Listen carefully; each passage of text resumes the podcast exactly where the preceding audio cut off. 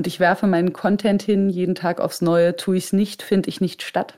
Perlen ohne Säue. Ich schreibe Lieder und ich will, dass man sie hört. Schon bin ich Teil dieser Maschine, auf das der Algorithmus auch mir diene. Ich hasse es. Birds flying high, you know how I feel. Sun in the sky, you know how I feel. Breeze drifting on by, you know how I feel. Herzlich willkommen bei Freiheit Deluxe. Mein Name ist Jagoda Marinic, ich bin Autorin und ich spreche in meinem Podcast alle 14 Tagen mit Menschen, die aus meiner Sicht den Diskurs bestimmen, interessante Impulse geben oder bei denen es einfach Spaß macht zuzusehen, wie sie ihre Arbeitswelt füllen. Diese Woche habe ich einen Gast aus einem anderen Genre als die letzten Male. Es geht dieses Mal um Musik und es ist eine Frau, die ich vor vielen Jahren in Heidelberg auf der Bühne gesehen habe und die mich als Liedermacherin, als Texterin, als Sängerin und auch so wie sie auftritt sehr überzeugt hat. Sie hieß damals noch Kleingeldprinzessin. Heute ist sie einfach nur noch Dota und tourt gerade mit ihrer Band und ihrem neuen Album durch die Republik. Ich freue mich sehr, dass sie bei Freiheit Deluxe zu Gast ist. Herzlich willkommen, Dota. Hallo, vielen Dank für die Einladung. Ja, sehr, sehr gerne. Hast du denn ein Zitat zur Freiheit mitgebracht? Ähm, es gibt ein Zitat von Hannah Arendt, was ich äh, mag. Ich kann es nicht ganz wortwörtlich wiedergeben, aber es ist in etwa, ähm, Freiheit ist mehr als die Abwesenheit von Not und Zwängen, sondern die Möglichkeit, sich politisch eine Stimme zu verschaffen und Gehör zu finden. Mhm, und das ist für das dich eine, was ich anbieten kann. Ja, bitte. Okay. Und ähm, ich habe auch mal ein Lied geschrieben, das heißt Die Freiheit, beziehungsweise das ganze Album heißt Die Freiheit. Das ist 2018 erschienen. Und man merkt jetzt auch gleich dem Liedtext an, dass es noch von vor der Pandemie ist, denke ich. Mhm. Ähm, der Text, es ist ein sehr kurzes Lied, es geht nur so. So viel Freiheit, ich bin überfordert, was mache ich daraus? Ich suche mir einen Yogalehrer, der mir sagt, wann ich einatmen soll und wann aus.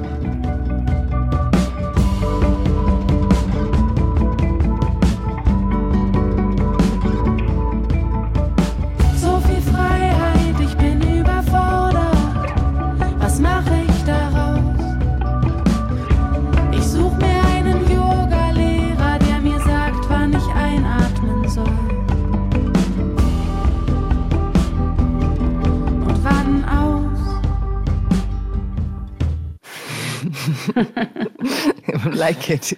Ja. Und das ist 2018 war dein Album und ähm, das heißt, du bist kein Fan der Yoga-Bewegung als Ausflucht oder was? Warum hast du das? Äh, warum hast du das mitgebracht? es, ja, was heißt kein Fan? Ich, ich habe halt oft den Eindruck, es ist natürlich so ein so ein Wohlstandsphänomen von sich einfach nur so mit sich selber beschäftigen können. Also diese Freiheit zu haben, da ist man natürlich in so einer super privilegierten Situation und also was für ein Luxusproblem, dass man das Gefühl hat, man ist überfordert von der vielen Freiheit, die man hat. Und ähm, es ist aber eine Überforderung und dann irgendwie dieser Wunsch, also ich kann schon auch ganz viele Sachen nachvollziehen, die an Yoga äh, schön sind und Spaß machen und angenehm sind. Das ist so klar. Wenn ich das nicht wüsste, dann hätte ich das Lied ja auch nicht schreiben können. Ähm, aber ich finde, da liegt schon sowas drin, dass man jemanden, dass man das braucht, dass einem jemand sagt, wie man jetzt ganz genau sitzen und stehen soll und, und ein- und ausatmen. Also man gibt so Verantwortung ab und lässt sich so fremdsteuern und es hat was ganz Angenehmes im, in, in dem Fall. Das, nee, ich mag, ähm, ich mag den Satz sehr. Also ich, ich mag Yoga auch so, aber ich läster total gern drüber. Äh, auch über mich selber. Und ich weiß, dass ich irgendwann ganz früher mal an einem Sonntag in so einem Yogakurs war und dann hatte ich am Ende das Gefühl, eigentlich ist auch wie Kirche. Ja, also irgendwie geht man da jetzt ja. hin und irgendwie da vorne ist dann halt jemand, der weiß, welche Rituale äh, wichtig sind und was einem dann seelisch gut tut. Man kommt raus und ist geheilt so. Ähm, Und ich glaube, das Einzige, was mich schon bei manchen Yogakursen sehr gestört hat, war die Präsenz des Wortes Liebe. Ich weiß nicht, wie es dir damit geht, weil es ist ja doch manchmal ziemlich Kenn ich teuer. gar nicht, dass es bei Yoga vorkommt. Ja, Love. Ja, so Liebe und Give Love. Und dann war ich mir so, okay, ich gehe auch gerne in englischsprachige Kurse. Und ich fand immer so komisch, dass man dann Liebe für 20 Euro die Stunde kaufen muss und teilen soll. Weil so ganz ja. billig sind die Yogakurse ja nicht. Aber um Yoga geht es jetzt gar nicht, sondern um dich und um sondern deine um Freiheit. Genau. Da, da, ich, um aber das Lied, ich finde, es hat eigentlich ein paar ganz interessante Aspekte. Das ist das kürzeste Lied, was ich je geschrieben habe. Und ich ähm, freue mich, dass dir der Text gefällt. Ich habe ihn jetzt wirklich seit vielen Jahren, also auf der Tour haben wir es gespielt, aber jetzt nach der Pandemiezeit und wo plötzlich eben auch für uns, die so wahnsinnig viel Freiheit gewohnt sind, in dieser super privilegierten Position als, weiß ich nicht, erfolgreiche, selbstständige Kulturschaffende oder was auch immer, ähm, plötzlich gab es eben für alle so viele Einschränkungen und damit hatte sich das Lied so ein bisschen erstmal überholt oder ja. Mhm. Bist du als Sängerin, wie bist du als Sängerin durch die Pandemie gekommen? Ich habe in einem Interview gelesen, dass du ja eigentlich dafür keine so richtigen Worte hast oder auch kein Lied oder irgendwie nicht, noch nicht genau weißt, wie du die Erfahrung so in, überhaupt in musikalisch verarbeiten willst. Mm, ja, ja, es geht mir immer noch so. Also es ist, also ich schreibe viel und ich kann nicht anders als irgendwie meine Gegenwart zu reflektieren im Schreiben.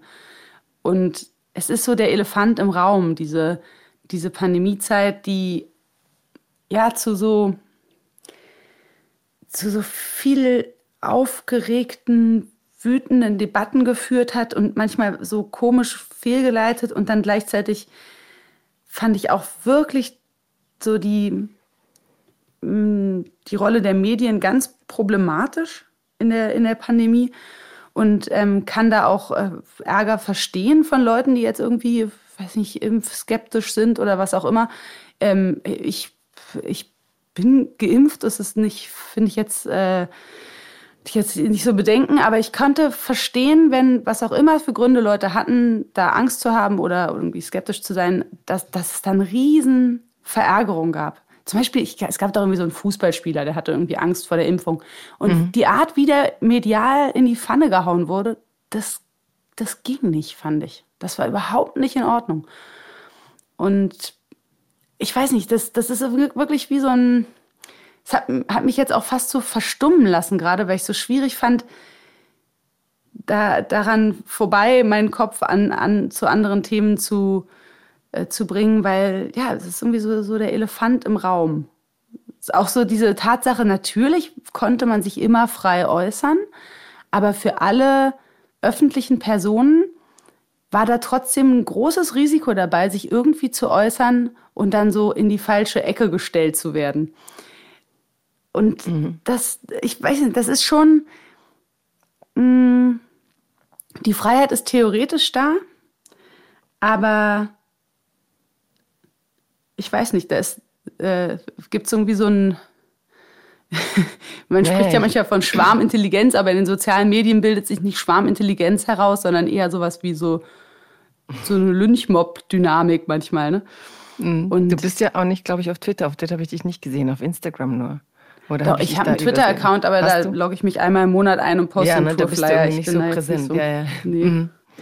Ja, weißt ich verstehe, was, was, du meinst. Das, Abs absolut, ja. ja. Ich, ich, ich, und es ist selbst dann, wenn wir jetzt drüber reden, nicht einfach. Also ich meine, man, man würde mhm. immer gerne, dann kommt ja sofort so ein Gegenwort und sagt, man kann ja alles sagen, man muss noch mit Widerspruch rechnen. Genau. Aber was du, was du ja beschreibst, ist halt, dass da plötzlich ein ungutes Gefühl ist, dass man nicht mehr das Gefühl hat, äh, ich kann sagen, und es ist halt irgendwie einfach eine Meinung. Und ich weiß von vielen Fußballern, die ich kenne, dass die total sauer waren, als man dann genau den Fall, den du beschrieben hast, mhm. so ne, durch die Medienjagde und dann Vorbildfunktion und äh, ja, er, er kann jetzt nicht mehr machen, was er will. Und also ja, es wurde schon Vorbildfunktion, was schon recht. Jetzt nicht Grundschullehrer und steht rauchend vor der Schule oder was auch immer. Ich meine, alle erwachsen und er hat doch das Recht, das zu äußern. So, ich finde es ja, ich also, habe auch mit Vorbildfunktion aber so mein Problem, ehrlich gesagt. Also wer, wer, warum hat jeder Mensch eine Vorbildfunktion? Müsste man nicht äh, jüngeren mhm. Menschen beibringen, dass sie nicht jedem nachrennen müssen, der irgendwie prominent ist. Mhm. Aber ähm, und dann die Prominenten machen lassen. Aber ich verstehe, was du meinst und ich finde, dass wir das. Ich, ich glaube, dass auch viele enttäuscht sind von diesen zwei Jahren, dass, dass so eine Stimmung überhaupt aufkommen konnte. Ne? Also jetzt kommt ja langsam, die, die Zahlen steigen wieder und dann kommt wieder so eine, was, wenn der Herbst doch irgendwie wirst. Aber ich sag auch immer, eigentlich hat es so eine krasse diskursive Unfähigkeit gezeigt und wir waren halt so fokussiert auf Corona, dass ja auch der Ukraine-Krieg kam jetzt wie für alle aus dem blauen Himmel, ne? Als wären alle Sorgen ja. der Welt ausgeblendet gewesen. Ja, ich weiß auch nicht. Ich glaube, es hat auch so der Schaden, den es angerichtet hat, man muss es so unterscheiden. Es gab natürlich, ähm, keiner wollte das. Keiner hatte sich eine Pandemie gewünscht. Ich würde jetzt also alles wirklich von mir weisen, wo irgendwelche Verschwörungstheorien, dass da irgendwas dran geplant war. Und natürlich ist dann da so eine Wut über die ganzen Einschränkungen, die passieren und auch über das, das Leid, was da ist. Und dann gab es aber natürlich so die ganze, so die, die Politik, die irgendwas musste unternommen werden. Das ist, finde ich, total klar. Aber dann gab es später halt so diese Kommunikation dazu, die ich so problematisch fand, als es nämlich dann äh, an, an, irgendeinem Punkt war klar, die Leute, die sich jetzt nicht haben impfen lassen, die werden sich auch nicht impfen lassen, weil sie einfach nicht wollen. Und sie dann dahin zu gängeln mit irgendwelchen Maßnahmen und mit irgendwelchem erzieherischen, wir machen jetzt 2G im Einzelhandel, was den armen Einzelhandel, der ohnehin schon gegen den Amazon-Riesen ähm, um sein Leben strampelt, ähm, auch noch total gefährdet und, und, und einschränkt und einfach so wenig gebracht hat. Ne? Mhm. Ähm, also aus, aus äh, wirklich medizinischer Sicht und mit einem, mit einem medizinischen Rational. Das, das fand ich super problematisch, weil das einfach nur so eine wie so eine erzieherische Maßnahme für die Bevölkerung war. Und dann fühlt man sich eben bevormundet und reagiert in, also ich war zu dem Zeitpunkt schon geimpft, ja, sage ich nochmal, aber ich verstehe, dass die Leute sich geärgert haben und sich bevormundet und gegängelt gefühlt haben.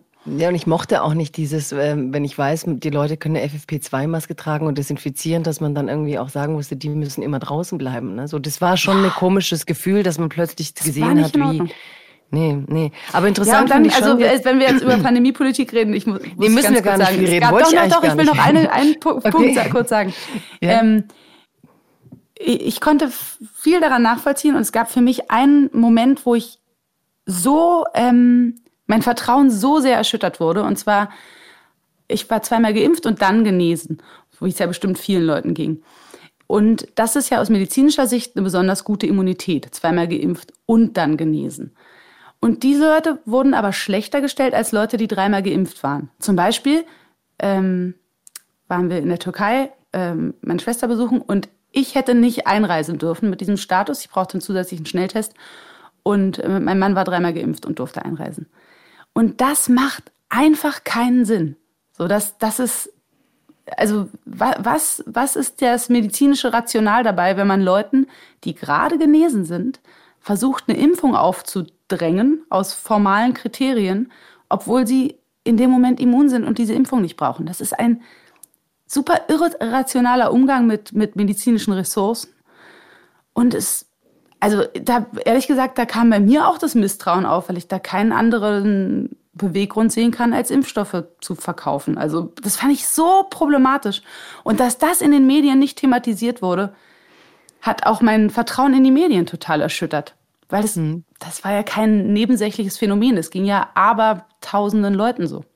Und du bist, ich weiß jetzt es schon, dass einige sagen werden, ja, sie ist ja Sängerin, ne, was weiß sie jetzt von medizinischen Dingen, aber du hast ja auch Medizin studiert. Also du bist ja jetzt auch ja. nicht medizinisch Laie. Das ist, äh, finde ich auch interessant, wie in dieser Pandemie Kompetenz zugeschrieben wurde. Ja, wer hat jetzt mhm. eigentlich das Recht zu reden? So, nur noch Virologen und Epidemiologen. Und bis man dann eben viele einbezogen hat, bis man dann gedacht hat, Moment, aber wenn wir nicht auch über Kinder reden und welche Folgen das für sie hat, dann, äh, ne, wir können eben nicht nur die Brille aufsetzen, wie vermehrt sich das Virus und wie stoppen wir das, sondern welche mhm. Folgen haben die Maßnahmen. Aber ich finde auch diese Expertise, so auch jetzt hat sich Christian Drosten bei den Affenpocken, glaube ich, auch irgendwie geäußert. Und da habe ich eigentlich gedacht, wenn sich bei Corona jemand geäußert hätte, der den Status hat bei äh, Covid-Forschung wie Drosten bei Affenpocken, da hätte man schon wieder geschimpft, warum darf der reden, der hat keine Expertise. Mm. Also überhaupt dieses in der Demokratie zu der Frage zu kommen, warum ja. darf der reden? Ne? So, das fand das, ich ähm, ganz dubios. Mm, Dota, du hast Medizin studiert, aber bist dann doch zur Musik. Vielleicht für Leute, die dich nicht kennen, wie würdest du Dota beschreiben, als du jung warst? So eine Frau, die sucht, die einerseits auf der Straße Musik macht. Zähne klappern, Zähne knirschen und dazu die Barschen wirschen, Minen, Blicke, Kommentare. Das muss das harte, wahre Leben sein, jedem sein Los, seine Last, seinen Trost. Ich wär fast verzweifelt ob der Mühe der langen Straßen. Was soll ich hier? Seh keine weiten Wege, seh nur Fluchtpunkte auf dem Weg zu dir. Den Namen Kleingeldprinzessin kriegt, Medizin studiert. Wie warst du? War das eine Zerrissenheit oder wusstest du, ich will eigentlich schon in Richtung Musik, aber ich mache zur Sicherheit noch Medizin? Oder ähm, wie warst du damals? Mm, ja, suchend, auf jeden Fall, sehr suchend. Ähm, ich habe das gerne studiert und ich habe auch bis kurz vorm Staatsexamen gedacht, dass ich darin arbeiten werde in der Medizin. Es war für mich überhaupt nicht so abzusehen, dass ich ja, dass ich vom Musikmachen leben kann.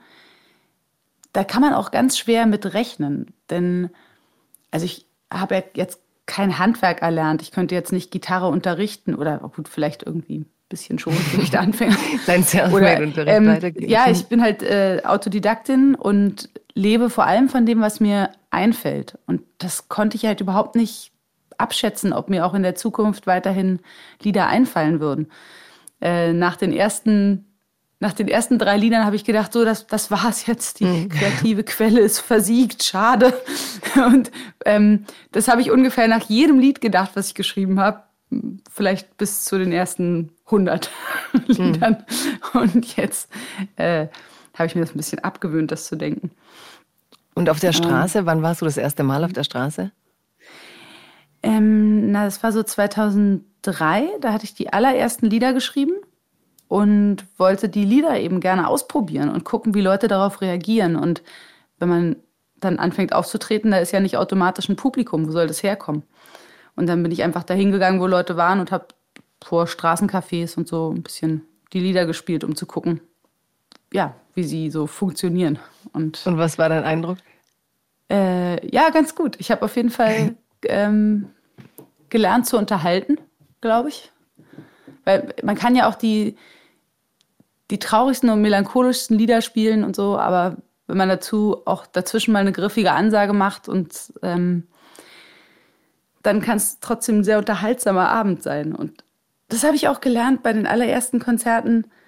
Oder weiß ich nicht, funktioniert ja für jeden anders, der auf der Bühne steht. Aber für mich, man muss so eine, so eine gewisse Spannung die ganze Zeit halten ähm, auf der Bühne und man muss mindestens einmal am Abend den Leuten auch die Gelegenheit geben, zusammen zu lachen und zusammen zu singen. Weil das so zwei so ganz verbindende Momente sind. Und ich glaube, also ich mag dieses Wort Künstler immer nicht, dann komme ich mir mal wie so ein Hochstapler vor.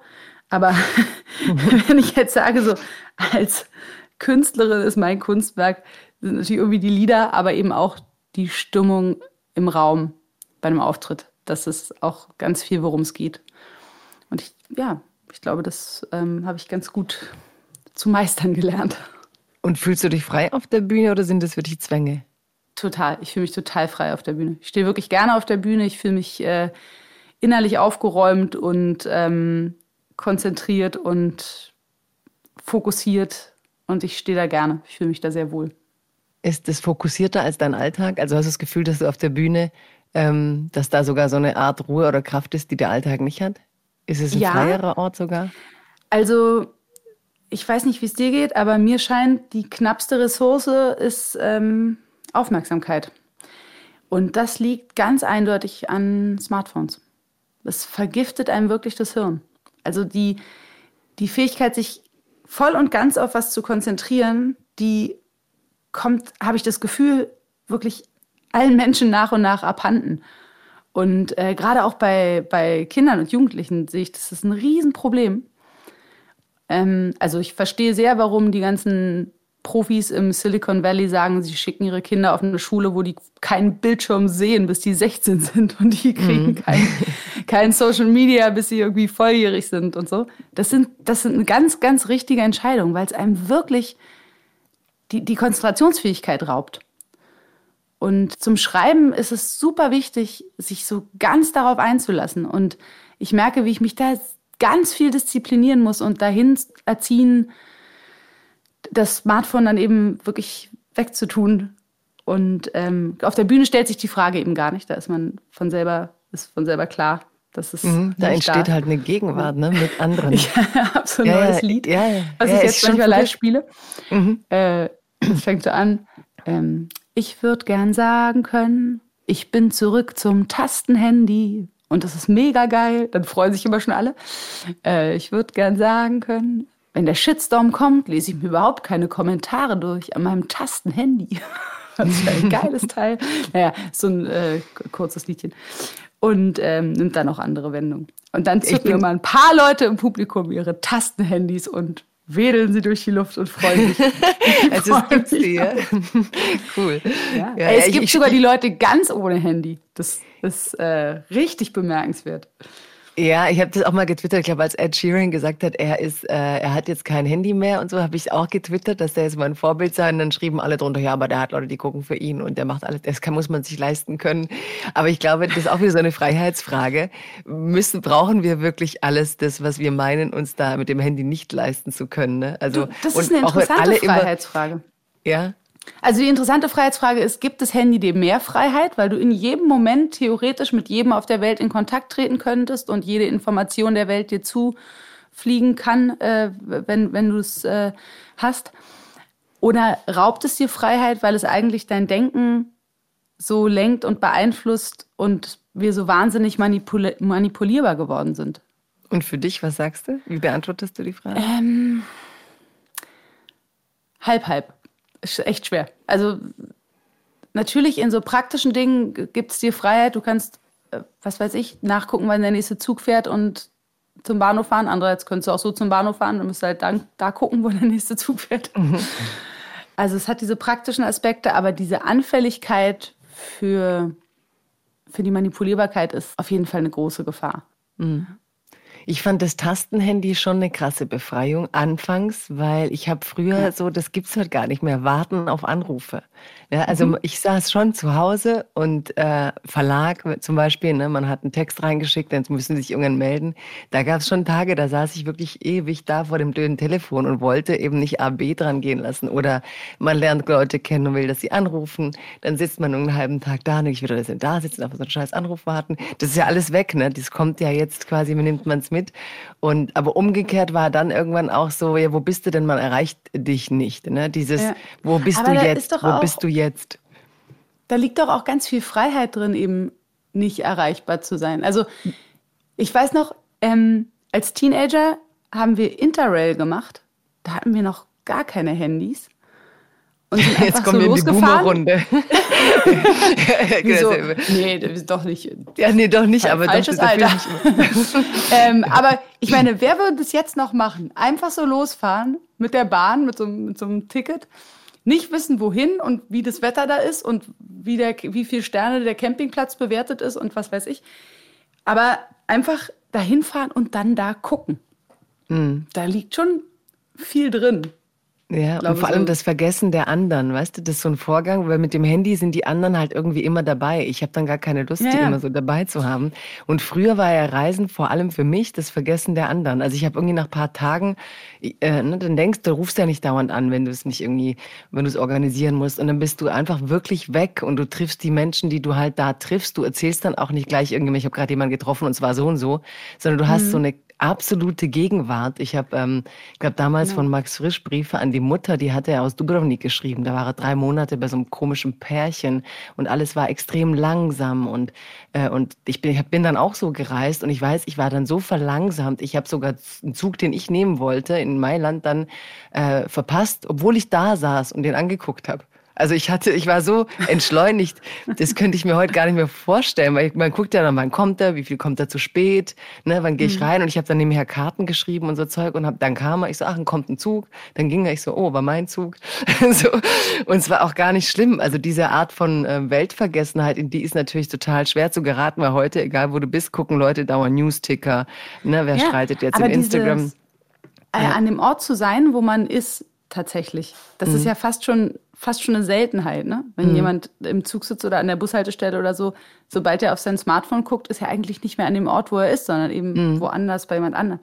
Und eben diese Momente auf der Bühne zu stehen, sind sowohl für mich auf der Bühne als auch für, für das Publikum oder auch, auch wenn ich selber zum Konzert gehe, geht es mir so, dann ist das Telefon in der Tasche und ich bin einfach da und höre mir das an und bin da so in dem Moment. Ähm, es wird auch bei unseren Konzerten echt super selten gefilmt. Es ähm, mhm. ist mir aufgefallen, als ich da mal selber ein Konzert besucht habe und dann haben doch sehr viele Leute ihre Telefone in der Hand gehabt und halt gefilmt. Was ja an, auf so eine Art auch schon wieder darum geht, das für später oder für andere Leute, die woanders sind, zu konservieren. Und es ist nur einmal live. Und eigentlich hast du es in dem Moment schon fast verpasst. Glaube ich. Mhm.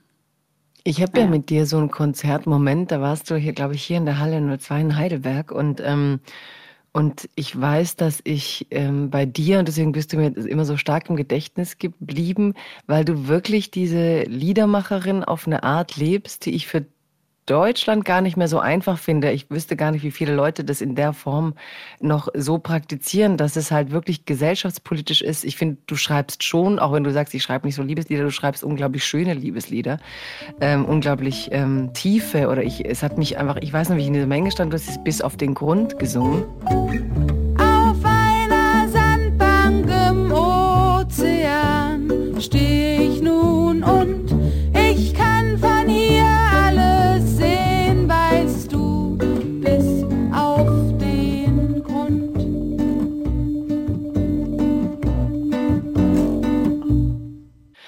und wie du dieses Biss auf den Grund gesungen hast. Also du kannst schon diese ähm, Magie herstellen mit einer Sprache, die ja viele so erstmal per se auch kritisch, was wir schon längst belegt haben, aber deutsche Musikalität ist gar nicht für viele so einfach herzustellen.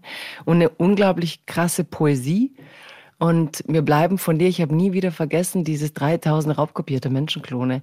Weißt du, ich, ich, hab, ich kannte deine ah, Lieder gar nicht. Ich bin damals mitgegangen, weil irgendjemand gesagt hat, kommst du dahin mit? Ich so, ja, wer ist denn die? Keine Ahnung, komme ich mit? Cooler Name.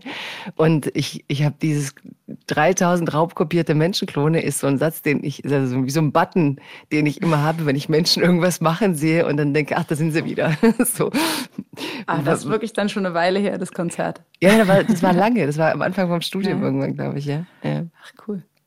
Und, äh, ja, und vom, vom Vorgang interessiert mich so deine Art äh, te zu texten, deine Art zu, ähm, äh, ja, so 3000 raubkopierte Menschen. Ist es so ein Wutimpuls, wenn du das Gefühl hast, äh, dir fehlt Individualität oder was, wie findest du mhm. deine, dein, deine Momente, aus denen du dann Lieder machen willst? Das war äh, spontaner Einfall. Ich ich erinnere mich sogar ziemlich gut, das ist mir auf einer Party eingefallen, als ich irgendwie so die Gitarre in die Hand genommen habe und äh, so ein bisschen vor mich hingespielt. Ähm, ich weiß nicht, ich glaube, es ist ganz wichtig, diese Balance zu halten beim Schreiben zwischen den spontanen Ideen und denen so ihren Charme einer spontanen Idee zu lassen und gleichzeitig natürlich so viel Kraft und Ruhe und Hirnschmalz da reinzustecken, dass es das ist, ähm, na, sinnvoll klingt schon wieder zu, äh, zu gewollt, aber dass es halt ein stimmiges Lied wird. Und ich habe spontane Ideen, die ich zu irgendwelchen Momenten aufschreibe ähm, oder auch mal als Sprachmemo eben ins Telefon spreche. Ich schreibe dann immer alles von Hand nochmal auf und arbeite auch tatsächlich nur handschriftlich. Und ähm, damit dann ein fertiges Lied draus wird, muss ich mich eben so richtig zurückziehen und ein paar Tage lang nur das machen. Und es gibt Lieder, an denen habe ich, weiß ich nicht, die habe ich in, innerhalb von 20 Minuten dann auch mal so runtergeschrieben und dann waren sie fertig. Und es gibt Lieder, an denen habe ich zwei Jahre gearbeitet. Immer wieder. Und ähm, ich hoffe, dass man den Unterschied nicht groß hört, dass sie alle ähm, so Leichtigkeit haben und einfach in sich stimmig sind. Du bist in einem, ähm, sagen wir mal, ja, in einem Business unterwegs, bei dem Freiheitsfragen auch extrem interessant ist, weil du hast ja gesagt, man lebt von Aufmerksamkeit. Ne? Musik braucht Aufmerksamkeit. Ähm, ja, du brauchst als Musikerin mit deiner Band Bühnen.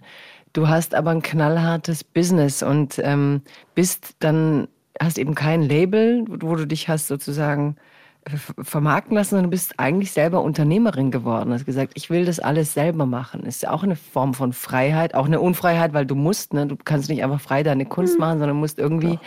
sagen, das Business. Ähm, und ich wüsste ganz gern von dir, auch weil Frauen und Bühnen, du hast in manchen Interviews auch eben darüber geredet, wie wenig Frauen in Deutschland auf Festivals gebucht werden. Über dieses Business, bist du glücklich, dass du selber dieses Label machen konntest und dass es erfolgreich ist? Oder hättest du dir gewünscht, dass es einfach anders läuft, dieses Business, und du da durchgeschleust werden kannst und bei deiner Musik bleiben kannst?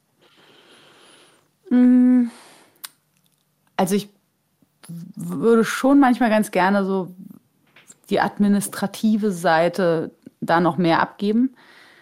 Gleichzeitig weiß ich, dass die ganzen wichtigen Entscheidungen, die muss man selber in der Hand behalten die, die kann man nicht abgeben. Und das ist dann auch wiederum, was am meisten ähm, Aufmerksamkeit kostet. Also wann kommt ein neues Album raus und in welcher Besetzung und wie sieht das Cover aus und wie sehen die Plakate aus und was weiß ich, diese ganzen Entscheidungen, die würde ich jetzt auch nicht abgeben wollen. Und ich glaube, wir sind tatsächlich, ähm, vielleicht passe ich deswegen gut in den Freiheitspodcast, äh, in unserer Größenordnung die unabhängigste Band, die es so gibt. Wir haben kein Management, keine Plattenfirma und keine Agentur. Und das ist schon relativ außergewöhnlich. Und ja, es hat sich so ergeben.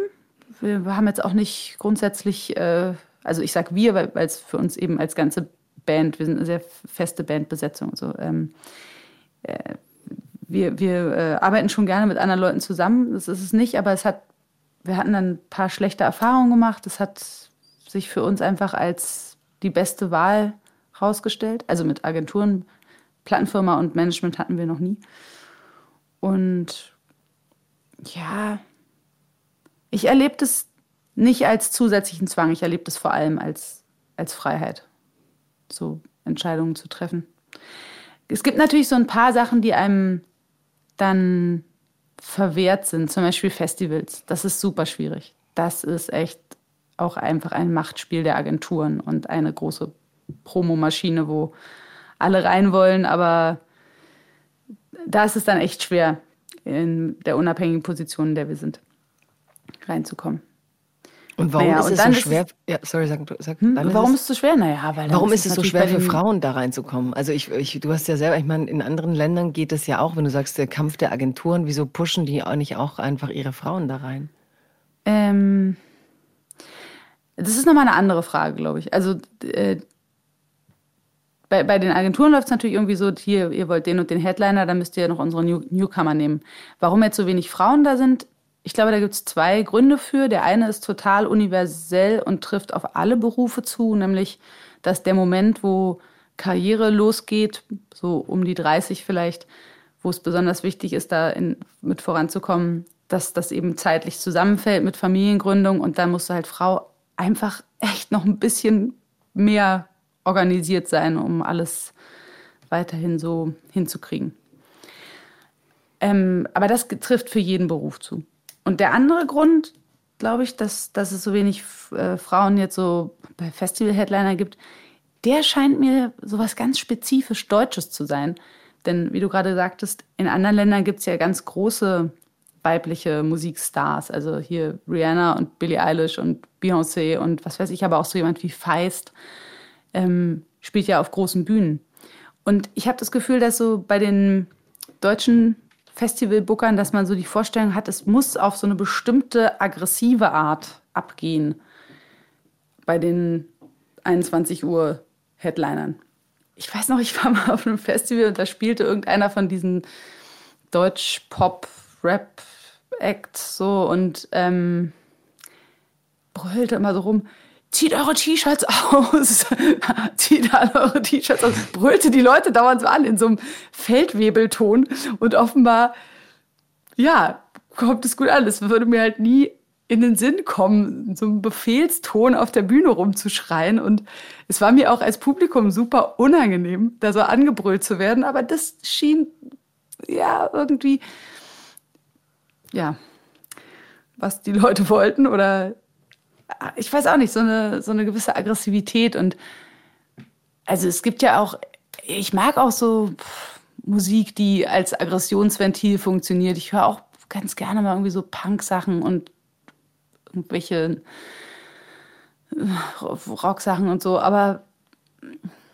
naja, es kann eben, es könnte auch mit anderer Musik funktionieren, glaube ich, wenn man sich, wenn sich mal jemand traut, die dahin zu stellen. Und glaubst du, ihr Frauen. Also, also so Billie Eilish oder so, es geht halt auf eine ganz andere Art ab. Ne? Mhm, mh. Ja, oder PJ Und wenn jetzt, wenn jetzt zum Beispiel so, zum Beispiel Nura oder Sixten, das sind dann so weibliche Acts, aber sie bedienen eigentlich genau das Gleiche. Es ist eigentlich wirklich eine Kopie von dieser Aggressivität. Ist, ist mir immer aufgefallen. Mhm, mh. Und glaubst du, ähm, also ja, und Gibt es irgendwas, wo man sagen müsste, dass halt äh, Frauen im Musikgeschäft, ich meine, kannst du sowas verlangen oder wie hab, hätten Frauen da die Macht zu sagen, sorry, ähm, wir wollen auch oft, also wie kriegst du da eigentlich Gehör? Ich krieg das Thema immer wieder so mit, also bin nicht so tief drin, aber man liest immer wieder was und ich staune, dass obwohl das thematisiert wird, obwohl es kritisiert wird, dass die so völlig immun dagegen sind. Ist es auch den, äh, dem Publikum so egal? Also wird es auch nie eingefordert, dass man sagt, sorry, aber es gibt doch auch coole Bands mit Frauen vorne dran oder wir wollen da einfach mehr sehen? Weiß ich nicht. Also zum einen glaube ich, da hat sich jetzt schon auch was geändert, so in dem Bewusstsein.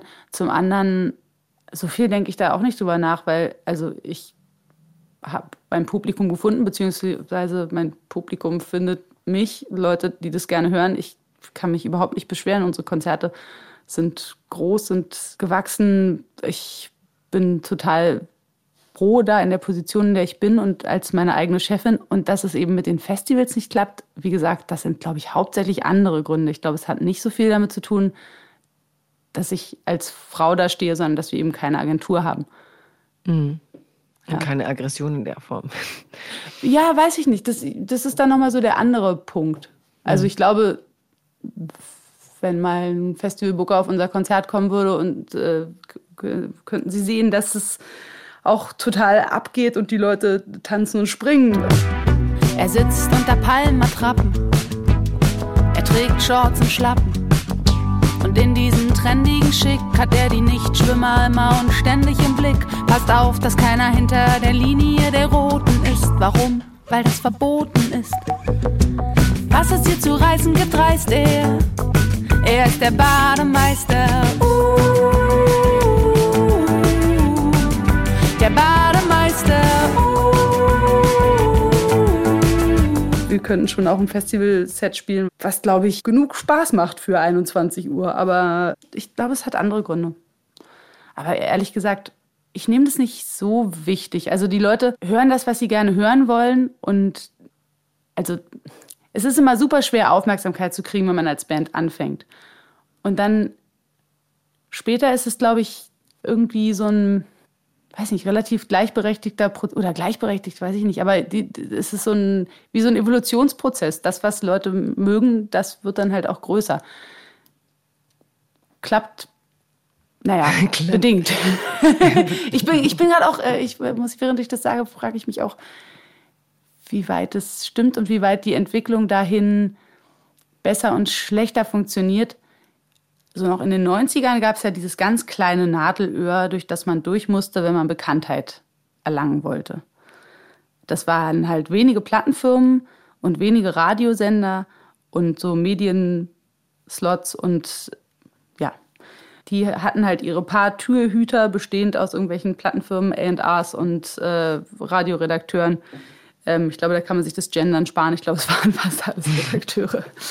naja, und dann in den Nullerjahren gab es da halt schon so eine gewisse Demokratisierung, wenn man will. Plötzlich wurde es viel günstiger, Aufnahmen zu machen.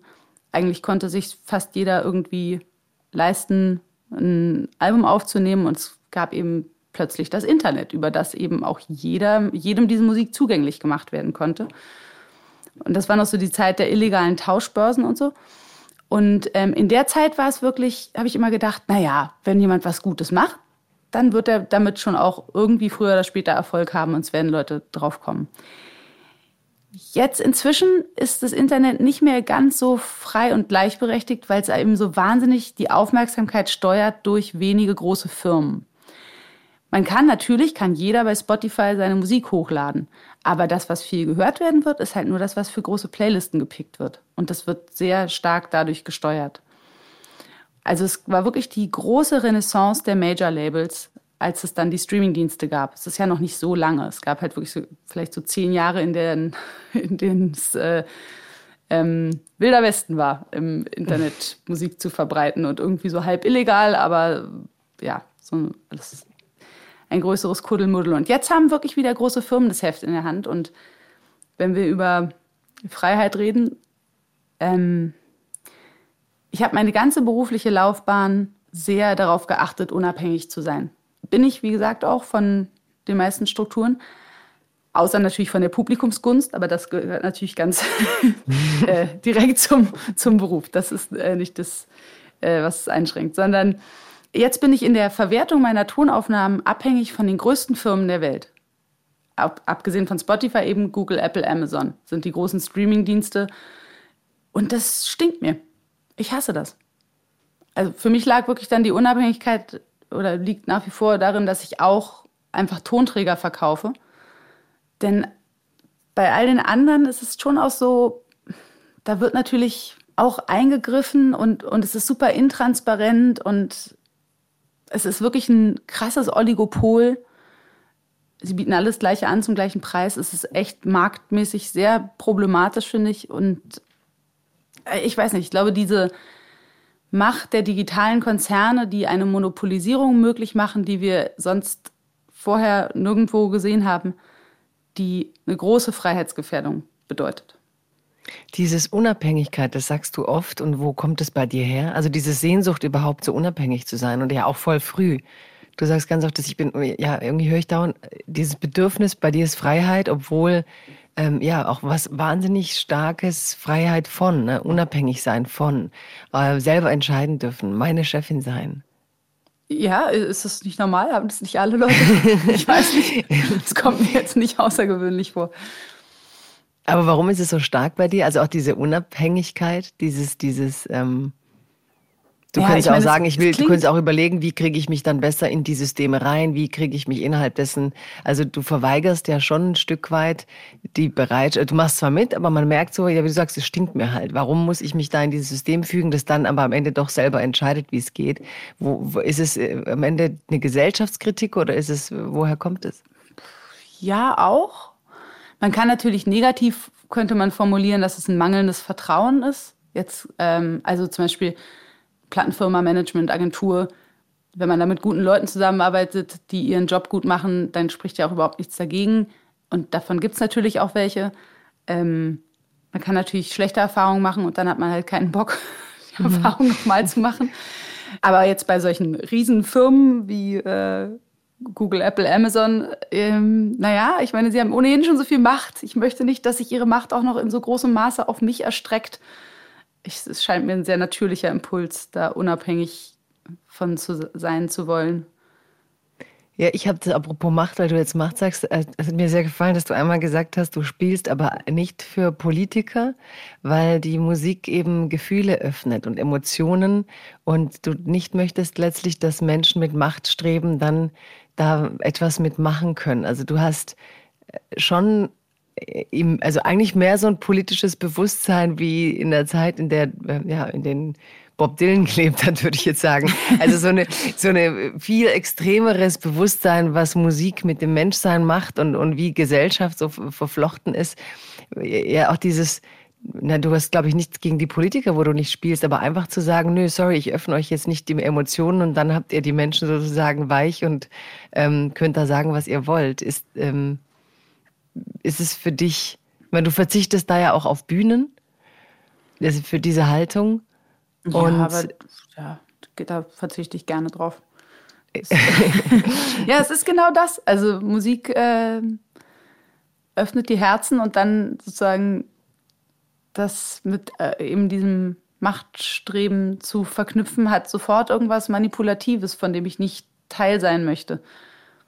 Ja, Wer öffnet eigentlich dein Herz musikalisch? Wer öffnet, wer öffnet dein Herz musikalisch? Also zurzeit habe ich viel Andy Schauf gehört. Das ist so ein kanadischer Musiker, schreibt ganz tolle Songs. Hm. Was noch? Sam Evian, ist auch so eine Band, die ich total mag. Ich, ich weiß nicht, es wechselt sehr. Ähm, Radiohead habe ich immer wieder ganz, ganz viel gehört. Wenn ich jetzt eine Lieblingsband benennen müsste, dann wäre das Radiohead. Dann gibt es viel brasilianische Musik, die ich sehr mag und gerne höre. Zum Beispiel Seu ist eine ähm, Sängerin, das liebe ich sehr. Já que pra você ouça agora o chamado do além. Saiba que aqui tudo ainda está pra fazer. Tudo é treva sem a sua luz. Tudo é névoa sem o seu olhar. Tudo é ruído sem você balbuciar.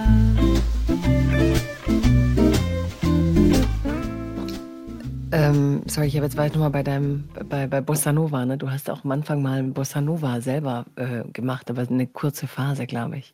Mhm. Ähm, siehst du dich eigentlich in der deutschen Tradition? Also wenn du, wenn du sowohl Text oder Musik auch irgendwie in, in das Deutsche ähm, einordnen müsstest, würdest du sagen, du bist in der Tradition von jemand oder ist es für dich einfach deine eigene Welt?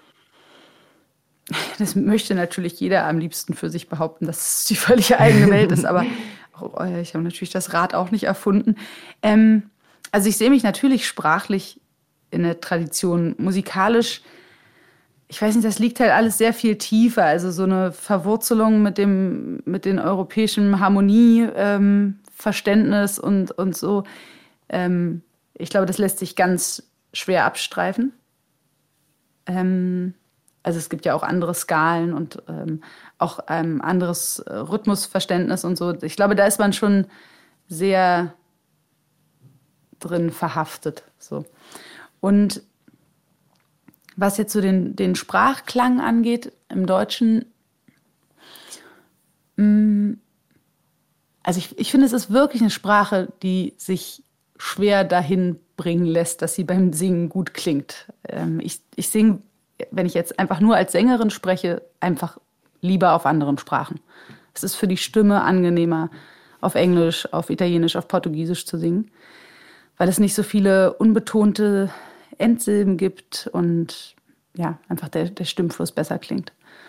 Aber ich kann halt nur auf Deutsch schreiben, weil ich auf anderen Sprachen keine Texte zustande bringen würde, die meinem Anspruch an guten Text genügen.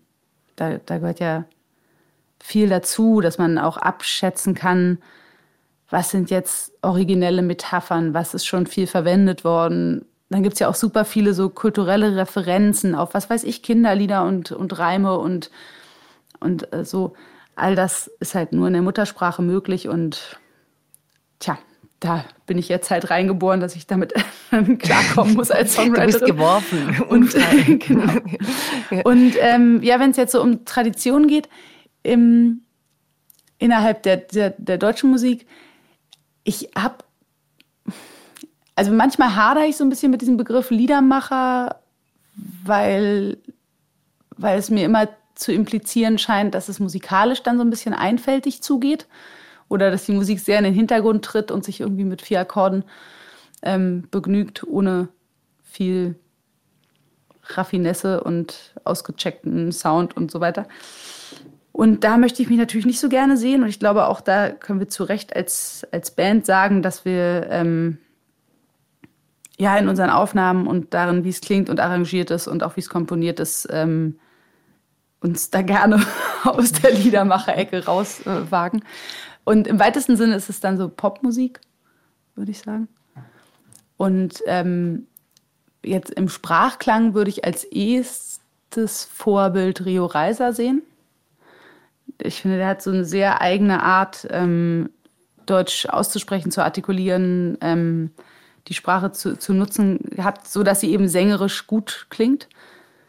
Ähm, ja, so. In so. dem Feld würde ich mich so bewegen. Mhm. Und was bedeutet dir Mascha Kaleko? Oh, Mascha Kalekos Dichtung liebe ich sehr. Ich, ich mag das, dass sie so bei so einer klaren Sprache bleibt und nicht. Ja, manchmal gibt es ja bei, bei Liedermachern oder bei Dichtern auch so Zeilen, wo man denkt, ah, hier soll irgendwie auch was absichtlich verunklart werden. Hier soll sozusagen eine, ein Geheimnis geschaffen werden, in dem wie so ein Tintenfisch so eine Wolke ins Wasser macht. Äh, wenn man, wenn man das, das braucht sozusagen als Stilmittel und der, der Leser oder der Hörer merkt es, dass das die Intention ist, dann, dann, dann mag ich das nicht. Und das gibt es bei Mascha Kaleko eigentlich nie. Es ist, ähm, es bezieht seinen, also ich, ich würde das bei, bei äh, Liedermachern oder Dichtern dann die, die Tiefsinnigkeitssimulation nennen. Ähm, mhm. und Poesiespritze hat ein Lektor von mir mal gesagt. ja, oder einfach Tintenfischwolke. Ähm, ja. ähm, und in ihrer Dichtung ist die, der, der Tiefsinn und der Tiefgang ist, ähm, ist von selber da und wird nicht so künstlich hergestellt und sie bleibt trotz dieser manchmal so schroffen und äh, so präzisen Art. Manchmal ist sie auch gerade in romantischen Dingen wirklich ähm, so eiskalt, analytisch und, und schroff. Und äh, sie bleibt trotzdem auch immer so, so nahbar und irgendwie verletzlich. Und ich, also ich mag, mag ihre Gedichte sehr. Und vor allem sind sie so wahnsinnig gut verdichtet. Also ich nehme mir immer vor, dass ich mal ein kurzes Lied schreibe mit nur acht Zeilen. Und das fällt mir so wahnsinnig schwer. Ich werde mir versuchen, eine Scheibe abzuschneiden bei ihren Gedichten. Ja, du hast ja ein Album, das Maschakaleko heißt. Und äh, hast du eigentlich eine Zeile von ihr im Kopf? Irgendwas, wo du sagst, das äh, habe ich präsent gerade? Ähm, eine. ich eine. Hast, kannst du auswendig? Man, äh, klar, ganz viel. Ähm, man braucht nur eine Insel allein im weiten Meer. Man braucht nur einen Menschen, den aber braucht man sehr. Ganz, ganz viele Zeilen, die ich, die ich mag. Zur Heimat hm. erkor ich mir die Liebe aus dem die frühen Jahre. Ist auch sehr schön. Meine Sehnsucht verstummte, mein Lied ist verweht und nun kommst du um einige Jahre zu spät. Denn ich konnte so lange nicht warten. Ich konnte so lange nicht warten. Sag, wo warst du, als Frühling im Lande noch war, als das Glück vor den Toren noch stand? Die Tage voll Licht und die Nächte so klar. Sag, wo warst du, als ich vor 20 noch war? Und frei war mein Herz, mein die Hand. Sieh, nun ist meine Liebe erloschen und müd, wie die Sonne im Herbst, die nur scheint und nicht glüht. Und, und es silbert mein goldenes Haar. Wir machen tatsächlich gerade ein zweites Album mit Mascha Kaleko Vertonung. Wirklich? Ja, aber das soll Toll. erst September 2023 rauskommen. Oh. Ja, es braucht Toll. alles seine Zeit. Also das müssen alle auch hören. Du hast ähm, ähm, ja, du hast auch darüber geredet, wie du dich als Musikerin entwickeln willst. Und ich äh, ja, ich finde es nämlich auch nicht einfach. Äh, ja, ne? Du hast so eine eine Fan-Crowd, dann willst du die mitnehmen, dann kommen aber willst vielleicht auch ja, neue gewinnen. Und was ist so für dich ähm, dieses Reifen als Künstlerin, älter werden? Was ist, wie geht man eigentlich damit um mit Zeit, mit, dass man es eben nicht zum ersten Mal macht? So einer hat mal bei Büchern zu mir gesagt, nach dem ersten Buch ist so ein bisschen die Vertreibung aus dem Paradies, weil das macht man so in dieser vollen Naivität. Und danach ähm, ja, wird es trotzdem etwas normaler und du musst lernen, es als einfach Teil deines Lebens zu verstehen. Wie siehst du dich, ähm, ja, wie siehst du deine, wie siehst du dich als Künstlerin, die sich jetzt entwickelt? Hast du das Gefühl, ähm, wie soll ich fragen? Ähm, ja, stag ja, ist es was für dich, wo du Angst hast zu stagnieren oder wie kann man sich neu erfinden? Muss man sich neu mhm. erfinden? Also in Zeiten wie Lady Gaga oder die kommen ja immer mit so neuen Identitäten raus. Hast du auch so einen Druck, dass du denkst, ähm, wie kann ich mich eigentlich entwickeln in einer Zeit, die vielleicht auch so viel verlangt an Identität, die man äußerlich zeigt? Oder wie siehst du dich da? Also ich glaube, es ist wichtig, dass man sich immer wieder traut, mit Erwartungen zu brechen oder aber, aber das auch nicht absichtlich herbeiführt, nur um, um des Bruchs willen. Also ich versuche immer wieder beim Schreiben völlig absichtslos zu schreiben und nicht an die Erwartungen des Publikums zu denken, sondern ja, einfach das Lied zu schreiben, das gerade in mir schlummert oder dass ich aus dem irgendwie aus der freien Luft zu greifen kriege. Und das ist auch so schwer beim Schreiben, weil ja, es ja immer wieder den Moment gibt, wo man zulassen muss, dass der, dass der innere Kritiker nicht lauter ist als der innere Schöpfer.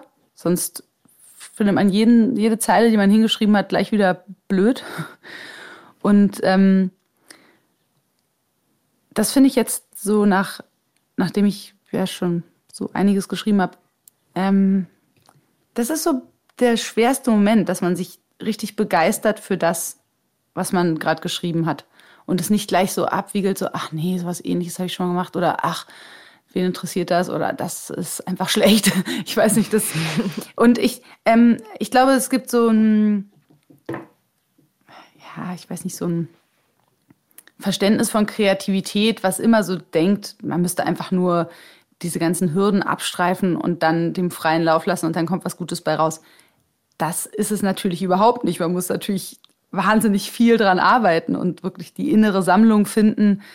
Ähm, und und das, das kostet auch total viel Kraft. Aber gleichzeitig ähm, muss man auch so ein bisschen an anderer Stelle diese Kontrolle abgeben und, und loslassen, finde ich. Ist so ein, so ein Balanceakt. Das ist eigentlich wie beim Singen. Singen ist auch so ähnlich. Man muss bestimmte Muskeln richtig gut unter Kontrolle haben und andere wirklich entspannen. Und beides äh, ist schwer. Ja. Dein, dein aktuelles Album, wir rufen dich Galactica, wo siehst du dich da? Oder wie ist es jetzt nach der Pandemie? Habt ihr es fertig? Ich glaube, du hast auch während der Pandemie, habt ihr dann, ähm, ja, habt ihr das produziert und gemacht? Was bedeutet dir das jetzt künstlerisch? Wo siehst du dich damit? Und da bin ich ganz stolz drauf tatsächlich. Ich, äh, man braucht dann immer, nachdem es veröffentlicht ist, so ein paar Monate vor der Veröffentlichung habe ich sowas dann hunderte Male gehört. Dann fällt es mir ganz schwer noch zu sagen, ob ich das gut finde, weil ich einfach, weil ich es einfach schon total satt habe. Also man muss so oft hören im, im ganzen Prozess. Und ähm, dann brauche ich so ein paar Wochen, Monate Zeit, äh, bis ich es mir dann mal wieder anhöre. Und jetzt denke ich, ähm, ich, also wenn ich mir es erlauben darf zu sagen, ich bin ganz zufrieden damit. Es ähm, reflektiert die Gegenwart auf ähm, originelle und treffende Art und ist musikalisch ähm, vielseitig und, und schön geworden. Finde ich. Finde ich auch. Und ich habe jetzt irgendwie, was ich ganz schön finde, ähm, gar nicht so viel über deine so politische Seite, obwohl man hört natürlich, wie du die Dinge angehst und trotzdem, du hast, finde ich, eine Haltung zu sehr vielen Fragen der Zeit und auch wir rufen dich Galaktika, ist ja Klimakrise. So viele Grabenkämpfe, so viel verschwendete Energie, so ermüdend und öde, ach so klappt es nie.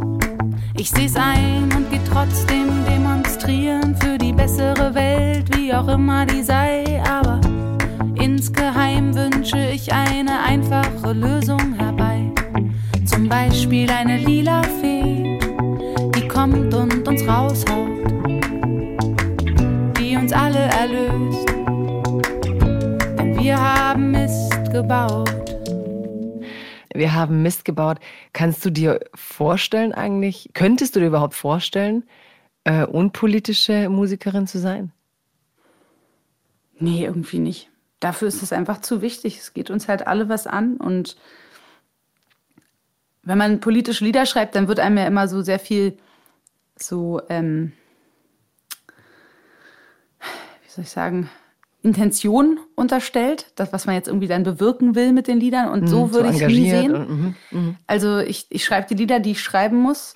Und ähm, ich meine, bei, bei vielen ist es natürlich so, bei vielen Liedern, ich, dass ich auch weiß, dass die Leute, die zum Konzert kommen, wahrscheinlich diese Haltung ohnehin teilen und dass man eben überlegen muss, wo macht so ein Lied dann überhaupt Sinn? Wo würde es jetzt jemanden irgendwie. Aber weiß nicht, solche Überlegungen sind da, spielen gar nicht so eine Rolle, denn ach, ein Freund von mir hat immer so schön gesagt, mit Kunst nicht zielen. wenn man getroffen hat, wird man es schon merken. Mhm. Aber die Frauen, die du genannt hast, Feist und so, die schreiben ja halt doch über ihre Momente, ne? über Zwischenmenschlichkeiten, über dieses dezidiert politische bei dir, dieses, dass du ja eigentlich, manchmal ist es wie ein kleiner Essay als Liedtext, ja, so von, von, vom Gedankengang, was du an der Gesellschaft so beobachtest und dann verdichtest du das und man ähm, man, könnt, man kann sehr genau sehen, wie du die, ja, diese wunden Stellen unserer Gesellschaft auch so sezierst. Da kann man schon so die Medizinerin auch wieder ein bisschen sehen, diese Lust, das äh, ne, so im Detail aufzudröseln. Ähm, fühlt sich das für dich manchmal an, Jetzt komme ich wieder zur Freiheit. Ist es für dich ein Stück Freiheit, dass du als Musikerin sagst, ich kann auch über die Gesellschaft ähm, Musik machen und schreiben, wie ich will? Oder fühlst du dich von deinem Wesen sozusagen genötigt zu diesen härteren Themen und denkst so, so ein Mist, warum bin ich eigentlich so, dass ich dauernd hier was über die Welt schreiben muss und die Probleme der Welt und ähm, ja. Äh, na, wenn ich nur von meinem eigenen Wesen dazu genötigt werde, dann ist es doch schon auch noch immerhin immer noch sehr viel Freiheit. Ja, äh, Christa Wolf hat mal sehr schön geschrieben, und auch hier kann ich es nicht ganz wörtlich, nur sinngemäß wiedergeben, dass das Wirkungsfeld der Kunst da ist, wo das Individuum mit seinen Überzeugungen in Konflikt gerät mit dem, was gesellschaftlich erwünscht ist oder was irgendwie mit seiner Lebensrealität und seinem, seinem inneren politischen Vorstellungen irgendwie, in, wo, da wo die Konflikte sind, das, das ist das Betätigungsfeld der Kunst. Und so sehe ich das auch. Das, ähm, ja. Also bist du doch Künstlerin, weil du vorhin gesagt hast, sagst ungern Künstlerin, aber. Ja, ähm. dann fühle ich mich immer wie so eine Hochstaplerin. Aber also ohnehin, ich bin halt Autodidaktin. Ich habe noch, äh, nachdem ich schon zehn Jahre von der Musik gelebt habe, wenn ich irgendwie im Hotel einchecken sollte und meinen Beruf hinschreiben sollte, dann habe ich gedacht, haha, jetzt schreibe ich mal Sängerin. Obwohl das ist, was ich dir jeden Tag äh, mache. Aber ist es nicht auch irre? Also ich meine, was ist das für eine hohe Kunst, sich was selber beizubringen und dass man sich dann für defizitär hält? Ne? Also gerade bei der Musik gelingt es ja auch noch. Also das zeigt sich ja, dass du es kannst, indem du es tust. Gibt ja Felder, ähm, da ist es nicht so eindeutig. Wenn du einfach falsch auf der Gitarre spielen würdest, würde es ja jeder hören. Und trotzdem hat man Skrupel, ähm, dann sich diese Imposter-Syndrom-mäßig so, ne? Spiele ich das jetzt nur? Tue ich nur so, als ob? Ich habe zig Konzerte gegeben, aber bin ich wirklich Musikerin? Bin ich wirklich Künstlerin? Bin ich irgendwie, wenn du, ähm, weil, weil Freiheit dir, glaube ich, auch viel bedeutet, weil du ganz oft sagst, es ist eine wichtige Freiheitsfrage. Welche Freiheit empfändest äh, was wäre für dich quasi am klaustrophobischsten oder welche Freiheit wäre für dich am schlimmsten zu verlieren? Oh, also Bewegungsfreiheit, ganz bestimmt, ganz weit vorne. Deswegen auch die Einreise in die Türkei so, ne? So, warum definieren die meinen Bewegungsradius? Ja, naja, ich meine, hey, ähm, nee, das war die Einreise zurück nach Deutschland. Achso, zurück nach Deutschland. Aber äh, klar, das muss man sich auch bewusst machen, wie viele Leute eigentlich auf Bewegungsfreiheit ähm, verzichten müssen hier. Ne? Also ich meine, jeder, der in einem Asylverfahren steckt oder ja, ich meine, Migration als Thema da wird es ja ganz deutlich, wie ungerecht diese Freiheit verteilt ist. Dass ähm, mit unserem Reisepass dem eigentlich keine, keine Grenzen gesetzt sind. Mhm. Erdenbürgerin. Ähm, ja, genau. Mhm.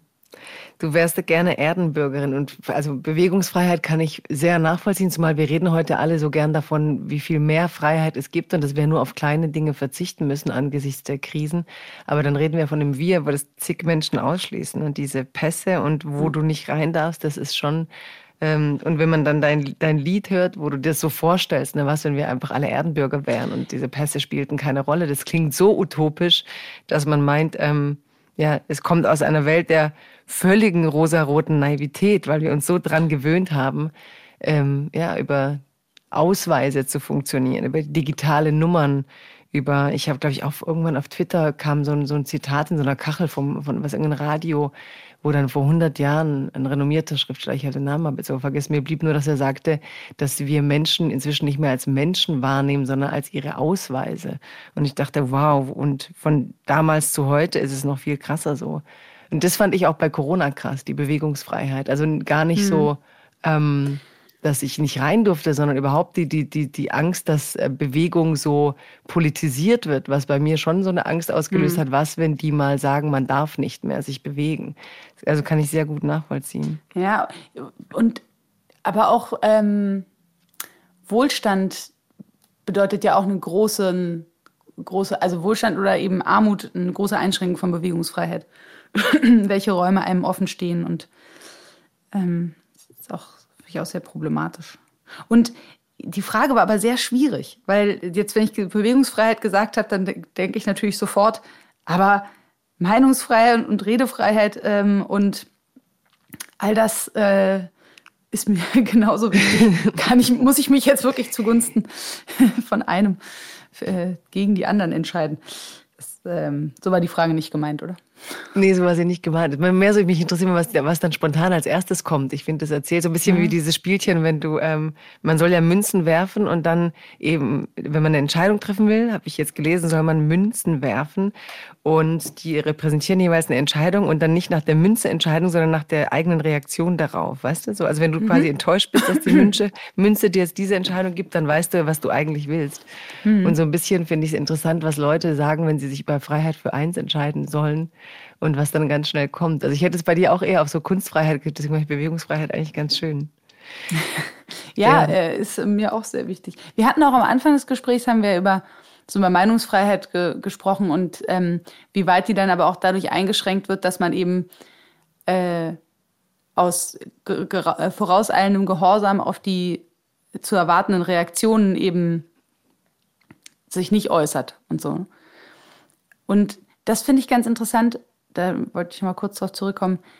Ähm, in dieser ganzen Social-Media-Welt, die ja inzwischen unsere ganze Wahrnehmung äh, der Welt und der, Dis der Diskurse sehr bestimmt, ähm, ich glaube, das ist wirklich auch ein zweischneidiges Schwert, weil natürlich ist es die, ist da die Meinungsfreiheit drin, dass jeder eben Gehör finden kann und jeder seine Meinung da äh, schreiben kann, aber eigentlich ist es als ähm, als Zensurmaschine funktioniert es eben auch. Ich habe so ein Buch von einer chinesischen Autorin gelesen, ähm, Fang, von Fang Fang, Weiches Begräbnis. Kennst du es zufällig? Mm, -mm. Das ist ein ganz tolles Buch, kann ich sehr empfehlen. Ganz tolle Autorin. Äh, stammt aus Wuhan, hat ein bisschen bekannt geworden ist sie mit den Lockdown Diaries. Mhm. Ach doch, das habe ich gehört, ja. Mhm. Genau. Und ähm, im Nachwort des Übersetzers zu diesem Buch ähm, in dem Buch geht es um, um die Bodenreform und äh, um die ja, so blutigen Konsequenzen daraus. Und das Buch wurde 2018 veröffentlicht, war dann erstmal überall erhältlich, auch in China, wurde auch so irgendwie ganz gut besprochen. Und dann kamen irgendwie so nationalistische Kreise darauf, zu kritisieren, dass das irgendwie ein negatives Bild von China zeichnen würde und so weiter und so fort.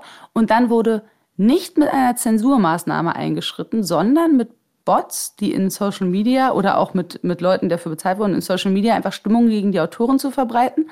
Und im vorauseilenden Gehorsam haben es dann, ähm, also wurde richtig so ein bisschen krawallmäßig hochgekocht und dann ähm, haben die meisten Buchläden das aus dem Sortiment genommen, freiwillig. Und das fand ich so ein interessantes Beispiel dafür, dass eben Social Media, naja, auch äh, Verhalten steuert. Und auch ähm, Meinungsfreiheit und die ja, das Äußern der, äh, von Meinungen ähm, einschränkt. Aus Angst vor Reaktion. Ja, und ich glaube, dass wir auch unterschätzen, was das mit der Meinungsfreiheit macht, dass sie auch im digitalen Raum stattfindet, dass sie ja dadurch immer gleich auf eine Art publiziert wird, dass dann jeder, ähm, ja, also wie soll ich sagen, diese Aggression, mit der dann jeder meint, aber diese eine Meinungsäußerung muss ja diese immense Reaktion anderer Stimmen ne, so aushalten. Und ich glaube, wir unterschätzen halt, früher hast du halt einen Leserbrief bekommen, da musste sich einer erstmal hinsetzen, drüber nachdenken, mhm. den irgendwie formulieren, die waren ja auch blöde, aber dann die Zeit, bis der ankommt, bis du das liest, ähm, das passiert ja heute alles im Zeitraffer mit einer Wucht und ähm, ich denke immer, dass am Ende das Verrückte an diesen Arten ist, wie du gerade so beschreibst, diese Aggression, dass wir halt unterschätzen, dass unser Gehirn am Ende, auch wenn wir immer sagen Survival of the Fittest, sind wir halt extrem soziale Wesen. Also wir ja, wollen es doch. kann uns nicht kalt lassen, was andere genau, bei uns genau, denken. Genau, ja, und es wollen, ist natürlich ja. in Social Media auch so eine Logik dieses Systems, dass die Leute, die besonders viel Reichweite haben, als mhm. Personen des öffentlichen Lebens, viele davon haben ja auch besonders viel zu verlieren an was weiß An ich, aufgebautem, äh, äh, ähm, Aufträge vom, vom, äh, für irgendwelche Schauspielerrollen oder ähm, was weiß ich, gebucht werden von Konzertveranstaltern oder als Moderator weiterhin ähm, Aufträge zu bekommen oder was weiß ich, also diese ganzen ähm, Dinge. Und äh, wenn, wenn sozusagen man sich bewusst ist der Gefahr, dass es für die Karriere negative Konsequenzen hat, sich in bestimmter Art und Weise zu äußern, dann werden sie es nicht tun. Und sie sind aber gleichzeitig wiederum die einflussreichsten mit ihrer Reichweite. Und so entsteht natürlich immer so eine Schlagseite des Diskurses hin dazu, dass nur erwünschte Meinungen geäußert werden. Und ich äh, finde jetzt in dieser Corona-Pandemie so sehr, dass dann vielleicht auch der falsche oder ein komischer Aufhänger war für, für Äußerungen, die dann auch teilweise total schwachsinnig waren. Aber der Mechanismus davon, der sollte uns allen Angst machen der Mechanismus, der gezeigt hat, dass gegen eine Mainstream-Meinung es schwer ist, sich zu äußern, wenn sozusagen dann da steht, ja, dann, dann bist du, wirst du gleich, gleich in die gleiche Ecke gestellt mit welchen Neonazis und Reichsbürgern. Das ist wirklich problematisch gewesen, finde ich. Also doch auch die Meinungsfreiheit. Damit hast du nämlich angefangen und ähm, da bist du jetzt wieder. Und ich, ich teile wirklich auch deine, deine Sorgen dahingehend, weil ich, auch was du jetzt da sagst mit diesen, ne, wenn du Kritik übst, bist du gleich bei den Reichsbürgern. Ich meine, die Szene ist sehr gut erforscht. Also ich glaube, da kann man da, wo die Probleme sind, nichts sagen. Aber dann gab es natürlich die Tendenz, egal wer was sagt, du bist sofort irgendwie in der Ecke. Also dieses Bedürfnis, Meinungen halt auch in diese Schubladen und Ecken und auch in Frankreich dann mit diesem Gillette Jaune, dann demonstrieren ganz viele für ihre Arbeitsverhältnisse, dann demonstrieren da aber eben Extreme mit und Antisemiten und dann wird dann immer alles gleich in eine Schublade gepackt. Und ich glaube, dieses genaue Hinsehen, das Differenzieren und und auch dieses Losgehen, manchmal habe ich auch das Gefühl, dass, dass der Grund eigentlich egal ist. Und da bin ich wieder bei deinen 3000 raubkopierten Menschenklone. Am Ende sind wir schon durch diese, ähm, durch diese Form, die soziale Medien bieten, gedrillt, uns ein, zwei Mal am Tag über irgendwas so zu zoffen. Ne? Und dann, eigentlich wie ein Fließband. Die Meinungen fließen dann da so durch und wir müssen da drauf und dann müssen wir uns da sozusagen verknäulen und verstreiten und dann geht es wieder weiter und es kommt das nächste. Also es ist schon auch wie so dressierte Öffentlichkeit, die bei allem ihre, ihre ganzen Empörungsprozesse einmal durchgehen muss, dann wieder runter, dann wieder hoch und irgendwie, finde ich, reagieren wir da auch alle irgendwie wie raubkopierte Menschenklone. Also gar nicht mehr authentisch und gucken hin, sondern fast automatisiert. 1000, 2000,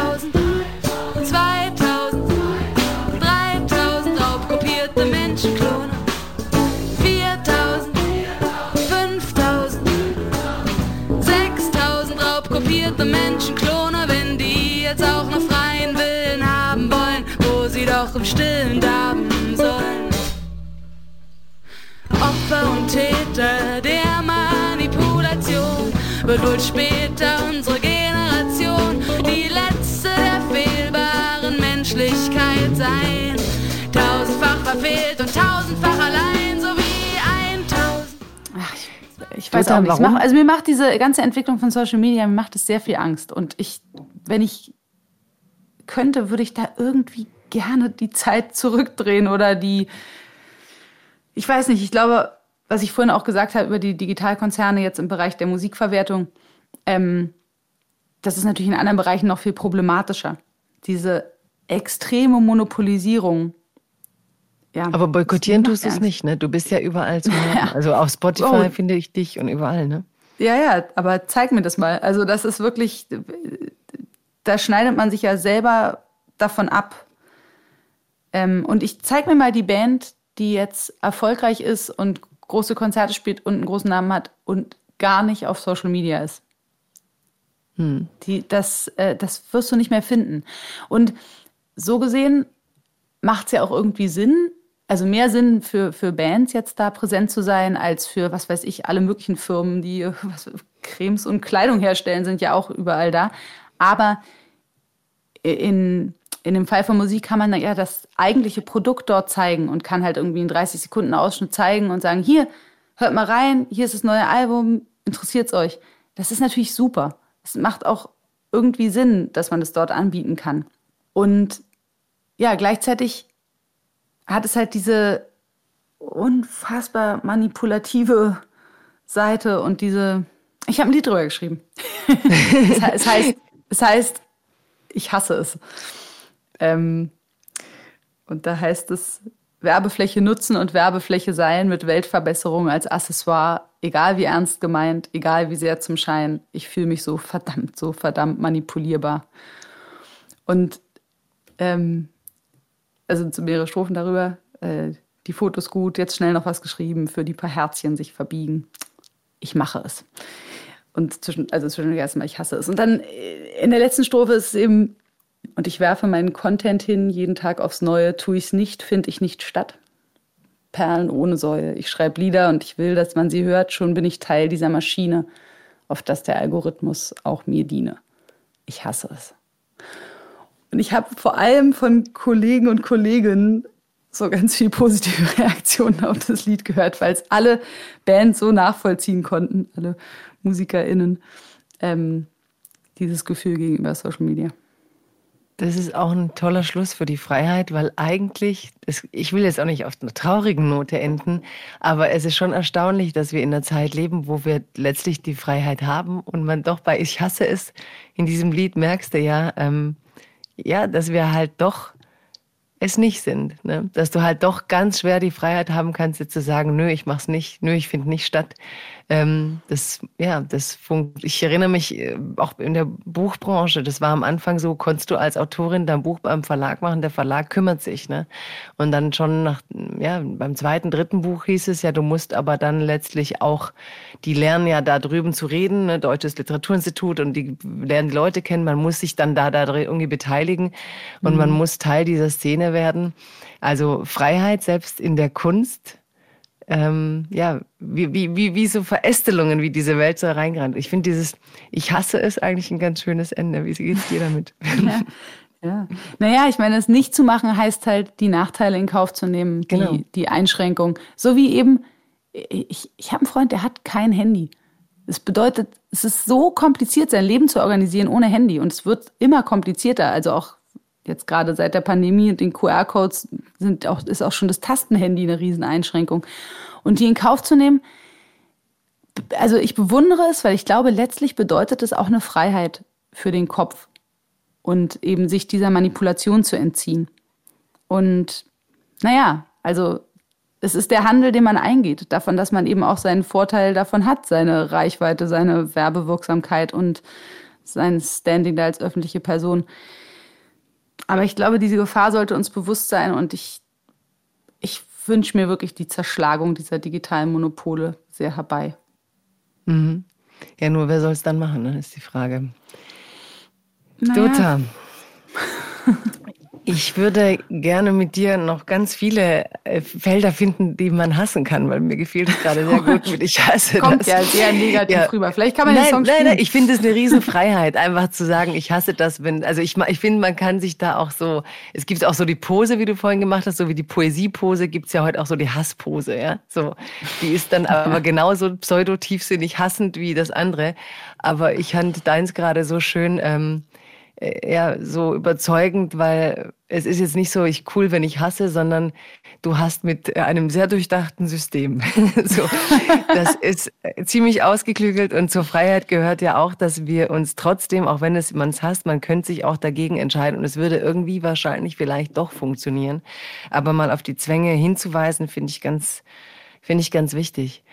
Und ja, Dota, ich fand es sehr, sehr schön, dich bei Freiheit Deluxe zu Gast zu haben. Und ich hoffe, du wirst noch viele, viele Konzerte geben und noch viele, äh, ja, viele Texte finden, die ich selber sehr lyrisch finde und kleine Gedichte. Also man kann die oft auch einfach so lesen. Aber es ist eine Freude, dich vor allem live zu erleben. Ich lege das wirklich allen ans Herz. Ganz vielen Dank, dass du zu Gast warst bei Freiheit Deluxe. Vielen Dank für die Einladung. Sehr gerne. It's a new dawn, it's a new day. It's a new life for me. Freiheit Deluxe mit Jagoda Marinic ist eine Produktion des Hessischen Rundfunks und des Börsenvereins des deutschen Buchhandels.